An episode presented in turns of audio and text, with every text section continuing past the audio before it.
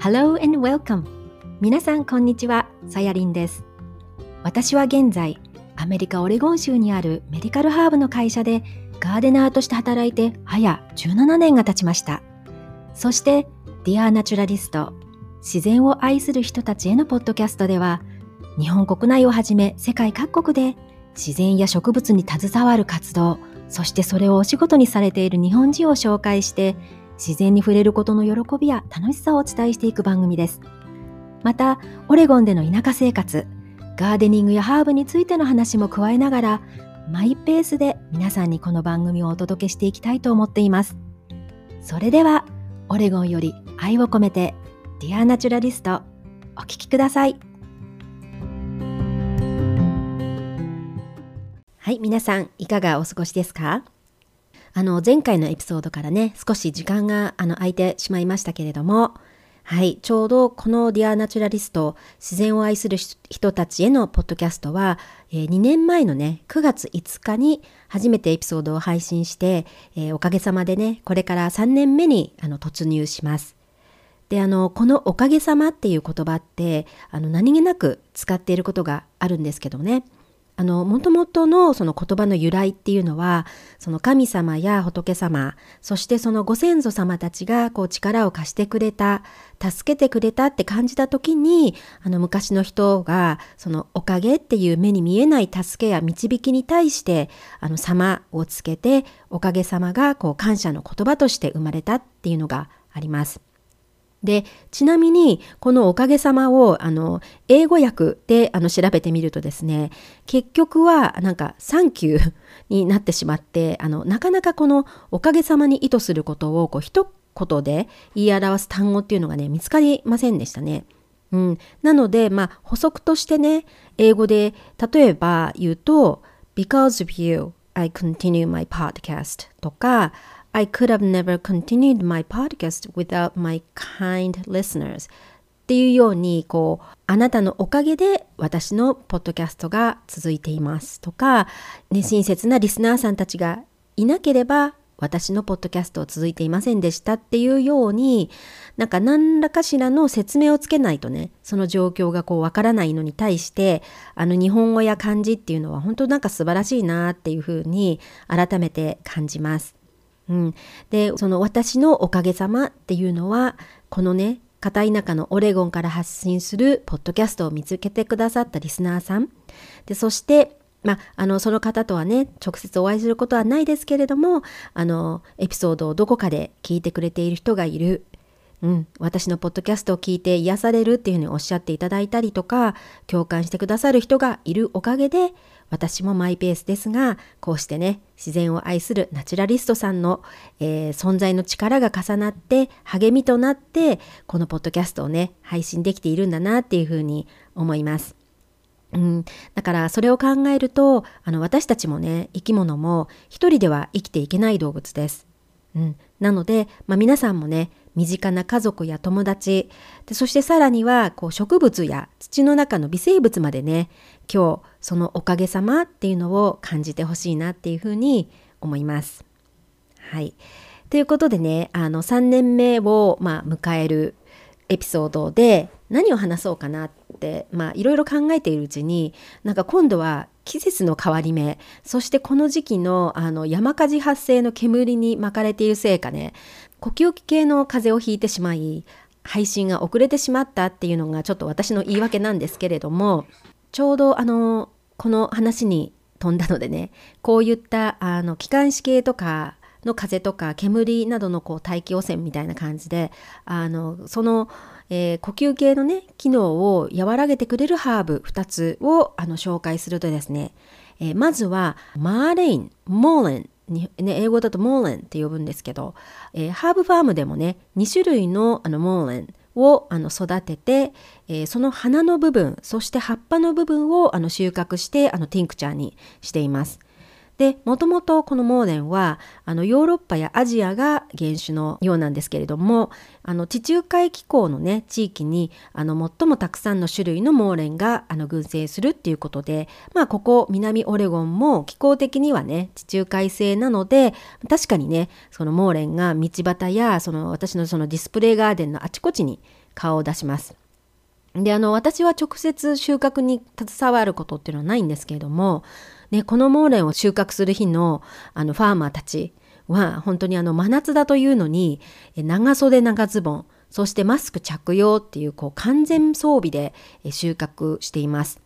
でなぜかっていうと、ね、あのモーレンのね茎や葉っぱにはそのビロードのようにこう銀色の綿毛のような毛にあのがたくさんこうあの覆われていてね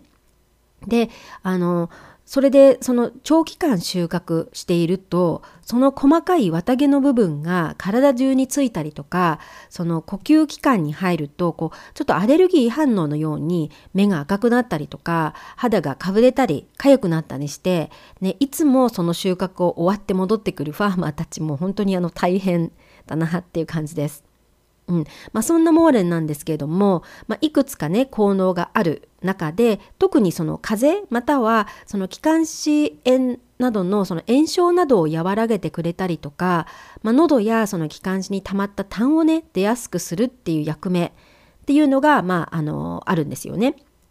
なので実際の植物のあのアレルギーのような反応をね起こすようなモーレンと真逆な効能なのでちょっと面白いなって思ったんですけれどもね。うん、で、まあ、このね薬草の取り方としてはあのお茶にしたりとかティンクチャーで中にはねあのタバコのようにこの葉っぱの部分を乾燥させてそれをこう吸うっていうようなスモーキングっていう方法もあるようなんですよね。うん、私はちょっとやったことがないのでそれがあのどうなのかっていうのがちょっとあのお話はできないんですけれどもね。はい、であともう一つが、えー、マシュマロです。であのマシュマロって言ってもね皆さんがご存知のあのふわふわの白いお菓子のことじゃなくってあの青イカと呼ばれる多年草のハーブなんですね。であのお花があの薄ピンク色であの可愛らしいのであの観賞用にもなんか使われているみたいなんですが実はこれハーブハーブとしての効能っていうのもあるんですね。うん、でその昔はこのお菓子のマシュマロの原料にこの根っこの部分が使われていたっていうことでこのマシュマロの名前があのついたようなんですけども、ね、今今の店頭で売られているマシュマロと、まあ、この植物とは、まあ、残念ながら、ね、関係がなくなってしまったんですよね。うん、でその特に風邪などでその出る痰をね取り除きやすくするっていう役目があるのがこのマシュマロの根っこです。うん、でこの根っこの部分があの適度に喉をこう潤してくれてね痰を出しやすくしてくれる役目っていうのもあって、まあ、今回の私の風邪にはあのぴったりのハーブだったんじゃないかなっていうふうに、うん、思います。はい、ということでちょっと余談だったんですけれどもあのとにかくこの3年目の節目にねあの何かリスナーさんたちともっとこうつながる方法はないかなというふうに考えていてでそこで思い立ったのがですねあの私のポッドキャストの中でもたびたび登場する今さっきもなんか何回もあのお話ししてたんですけれどもこのハーブファームのねあの商品をあのリスナーさんに抽選でプレゼントしたいなっていうふうにあの思っています。でそのあの応募方法なんですけれどもあのエントリーとしてあの Dear Naturalist のアンケートにお答えいただいた方の中から抽選で、えー、ハーブファームの商品をねプレゼントさせていただきたいっていうふうに思います。であの皆さんが答えてくださったアンケートを参考に今後もねもっとあの皆さんに寄り添えるような番組にしていきたいと思っておりますのであのぜひねアンケートに、えー、ごご協力ください。でこのリンクはあの私のポッドキャストの概要欄に貼っておきますけれどもあとはねあのインスタグラムで Dear アンダーバー Naturalist をあのフォローしてくださっている方は私のプロフィールのリンクからあのクリックするとあのお答えしていただけるようにしておきます。はい、なので、えー、10月のねエピソードあたりでこの当選者っていうのを発表したいと思うのであのぜひねたくさんのご応募を、えー、お待ちしております。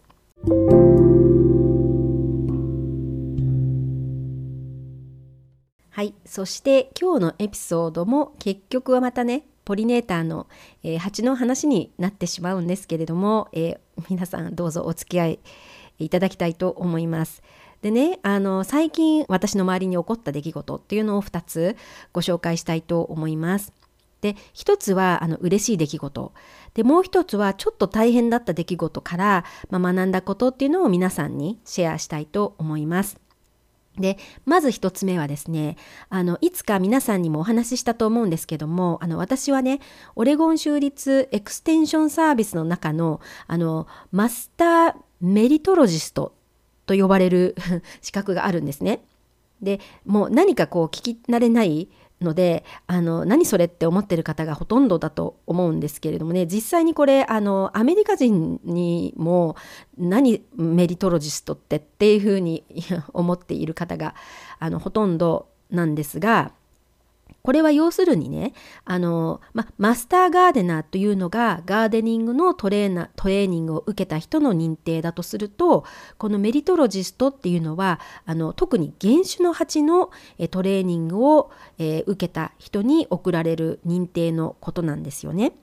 で私も5年前くらいからこのオレゴン州のその原種の鉢のプロジェクトに参加しているので、ま、その一環としてねあの原種の鉢を、ま採集してそれを特定するっていうことをしている。うん、まあその話は前回したと思うんですけれどもですね。あのついね23週間前ぐらいにそのオレゴンステートのあの蜂のね分類学者さんからメールをいただいてあのなんとね私が2019年に採集した蜂の1匹がオレゴン州で初めて確認された蜂だっていうことがですね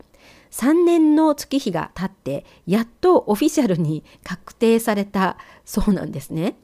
でそれには私もびっくりして、まあ、どんな蜂だったのかって気になってね Google でも調べてみるとあの名前はミクラリクトイデスという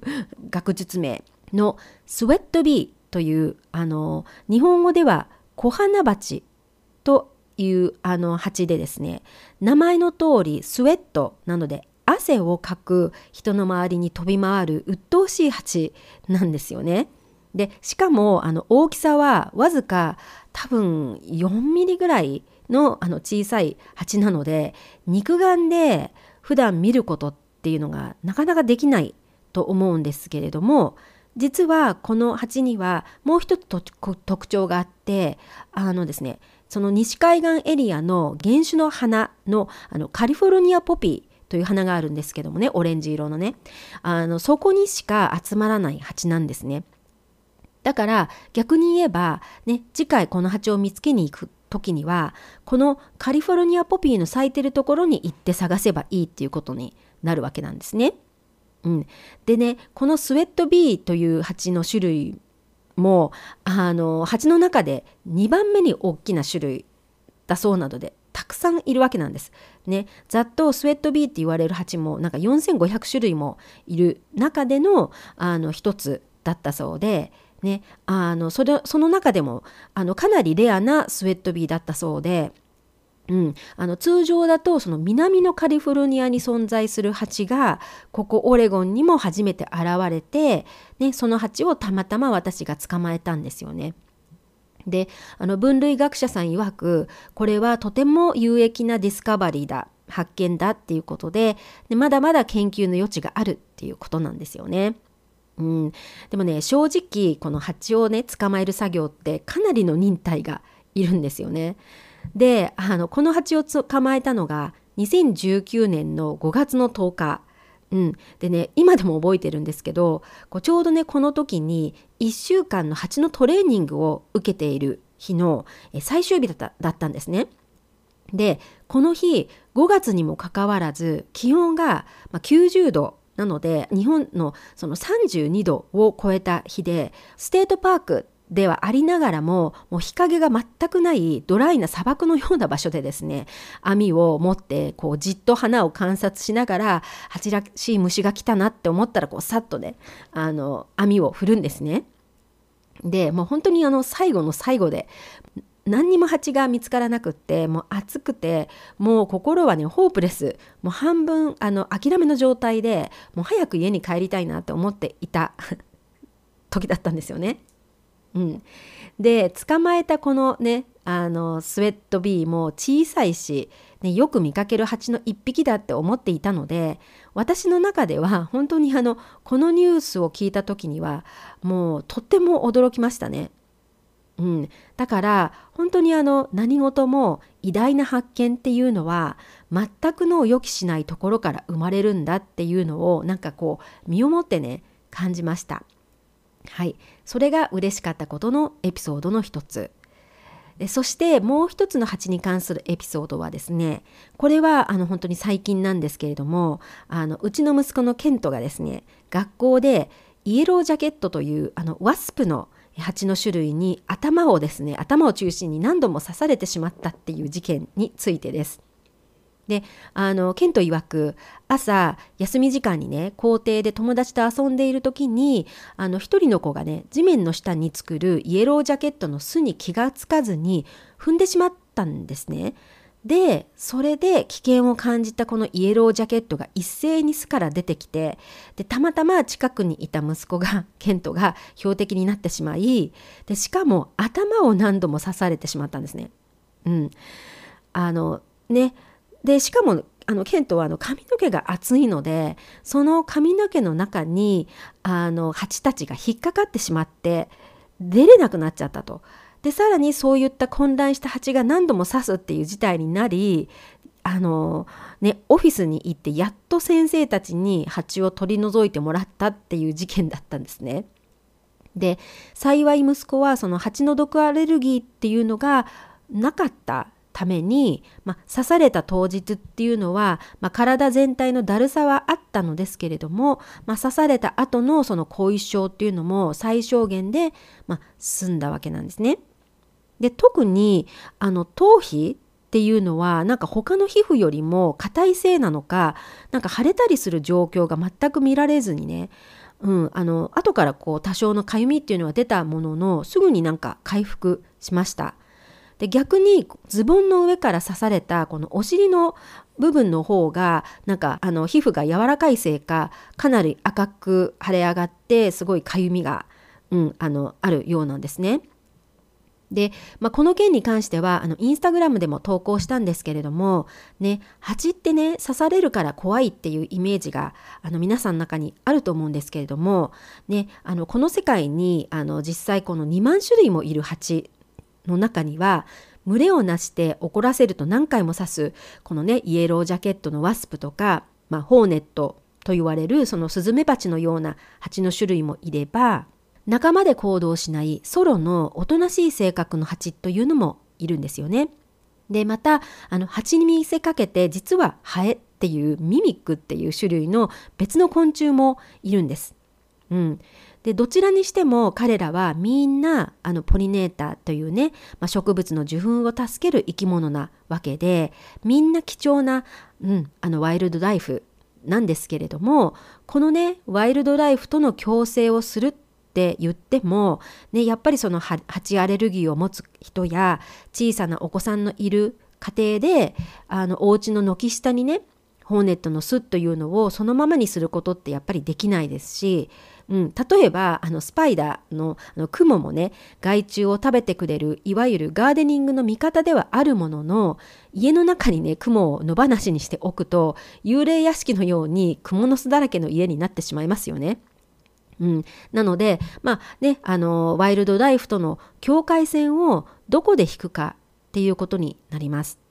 うん、まああの私のその境界線というのはおそらく他の人よりもかなり緩和しているとは思うんですけれどもやっぱりねその安全な生活を送るにはある程度の知識が必要なのかなって思ったので、まあ、ここでね蜂に刺される前に知っておくこと3つっていうことであのもう少しあのお話ししたいと思います。はい、でまずは、えー、蜂毒アレルギー持ちかどうかを知るということです。でねこのアレルギーのことをアナフィラキシーって言うんですけれどもあの人間のその10%から20%の人がこの症状による反応が出るようなんですよね。うん、これもあの軽い症状な方からあの重症な症状の方もいるようなので特にこの蜂アレルギーに敏感な方はねこの刺されてからその呼吸器官っていうのがこう塞がれてわずか15分で呼吸困難で心臓が停止するっていうふうにも言われているんですよね。なのでそれをあらかじめ知っている人っていうのはいつもあのエピペンっていうあの注射のようなものを持ち歩いています。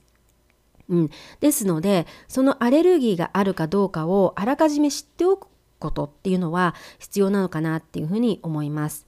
であの息子のケントの場合はエビペンが必要なほどではないのを知っていたので、まあ、もちろんねこの連絡を受けた時はちょっと心があの締め付けられるほどの思いでしたけれどもあの生死には問題ないっていうことは知っていたのであの息子もね学校ではね9歳にもともなるとあの蜂がまだ頭の中で絡まっているにもかかわらずあの結構冷静な態度で先生に言いに行ったそうなんですよね。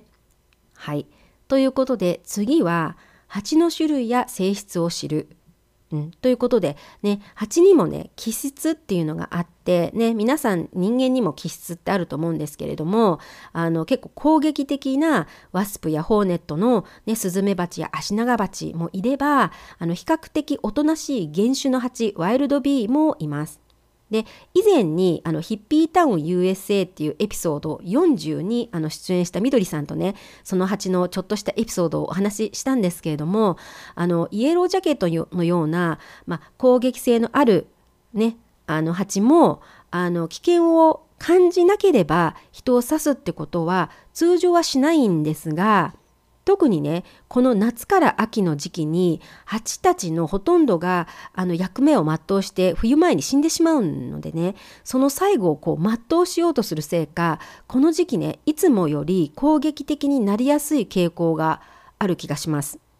うん、だかこの時期に刺されてる方結構多いかなって思います。うん、まあその一つはね庭仕事などであの刈り込みとかしますよね。でそういう時にそういった蜂の巣とかがあのあるのを知らずにね蜂を怒らせてしまうっていうのも一つの原因だと、まあ、思うんですけれども、うん、でも、まあ、経験からやっぱりちょっと蜂が攻撃的になるような気がしますね。はい、であとねあの特徴というとあのオスの蜂たちは針がないので刺すことができないんですね。なのであの蜂に刺されたっていうことはメスの蜂に刺されたと思って、うん、ください。はい、ということで最後ですが、え刺された時の応急処置を知るということで、ね、もちろんあのアレルギーの方は迅速な対応をしなければ、ね、命に関わることなので、うん、あの対処していただきたいんですけれどもそうでない場合はあのお医者さんや薬局に行かなくてもとりあえずこの身の回りのもので応急処置ができるのであのまずは慌てずにあの行動を、えすることです。うん、でまず大事なことはね針あの蜂の針を取り去るうん、ミツバチちなみにミツバチは一度しか刺しませんがその時に針も皆さんの体に残すのでその毒がさらに体に広がらないように、ね、その針を取ることっていうのがまず最重要です。うん、でワスプやホーネットはあの何度も刺すのでこう針を残すことはないって思ってたんですけれどもなんかね今回の息子の頭からこのイエロージャケットをねあの取る時におそらくこう叩いて追い払った拍子に針だけがなんか頭皮に残ってしまったらしくってあの後になってその針がこうポロッと取れるっていうような感じでした。はい、でまあそれができた後、うん、あの皆さん外にいる場合はあの私の場合すぐ探すのがプランテンあの日本語だと大箱ですね、うん、その草を探します。でこの草はあの比較的どこにでも見るのでね、あのそれを探してこれたら、ね、それを葉っぱの部分を取ってでその葉の部分を口の中でこう少しその汁が出てくるくらいまであの噛み砕いてねでそれをあの刺されたところにこう押さえるということをします。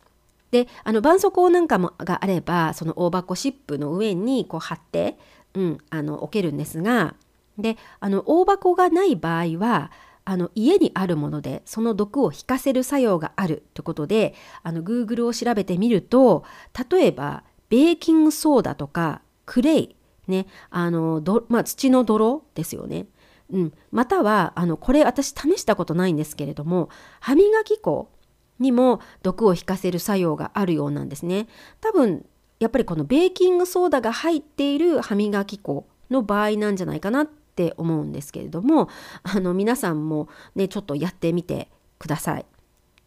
であとはねこの蜂刺されの症状ってあの体の中のヒスタミンによってもたらされるのでその刺されてからなるべく早くにその抗ヒスタミンあのアンタイヒスタミンっていうのを取るということなんですよね。うん、でその効果のあるハーブの一つがネトルあのイラクサなんですよね。うん、なのであのお茶とかティンクチャーまたはあのサプリメントとかがあるんであればあのそれを飲むっていうこともあのしてみてください。でそのハーブがない場合は、まあ、薬局のあのアンタイヒスタミン、うん、抗ヒスタミン剤みたいなものをあの飲むといいんではないかなっていうふうに思います。はい、そしてあの実際私もやって聞いたのがですねあのラベンダーのエッセンシャルオイルを刺された箇所につけるということです。うん、でエッセンシャルオイルがなければなんかお花でもいいっていうふうにあの記事に載っていたんですけれども、まあ、オイルの方がねあのかなりあのコンセントレートっていうかしてるのであの効き目があるかなとは思うんですけれどもこれはそのアレルギー症状の一つの腫れをあの抑えてくれます。うん、で肌の弱い方だったらそのキャリアオイルのあのオリーブオイルとかホーバオイルに混ぜてあの塗ってみてください。うん、であとはね刺された後の熱、ね、熱くなってきますよねあの肌がね。なのでそれを冷ますために、まあ、その部分をこう冷やすっていうことですかね。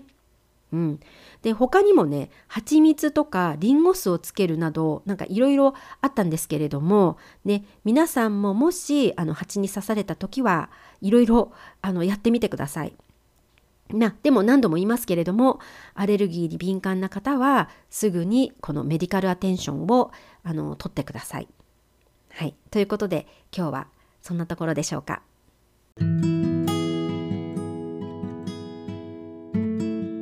あの私のエピソードもやっと50を超えてねあのこのところですねあの時間があると過去の自分のエピソードをね聞いています。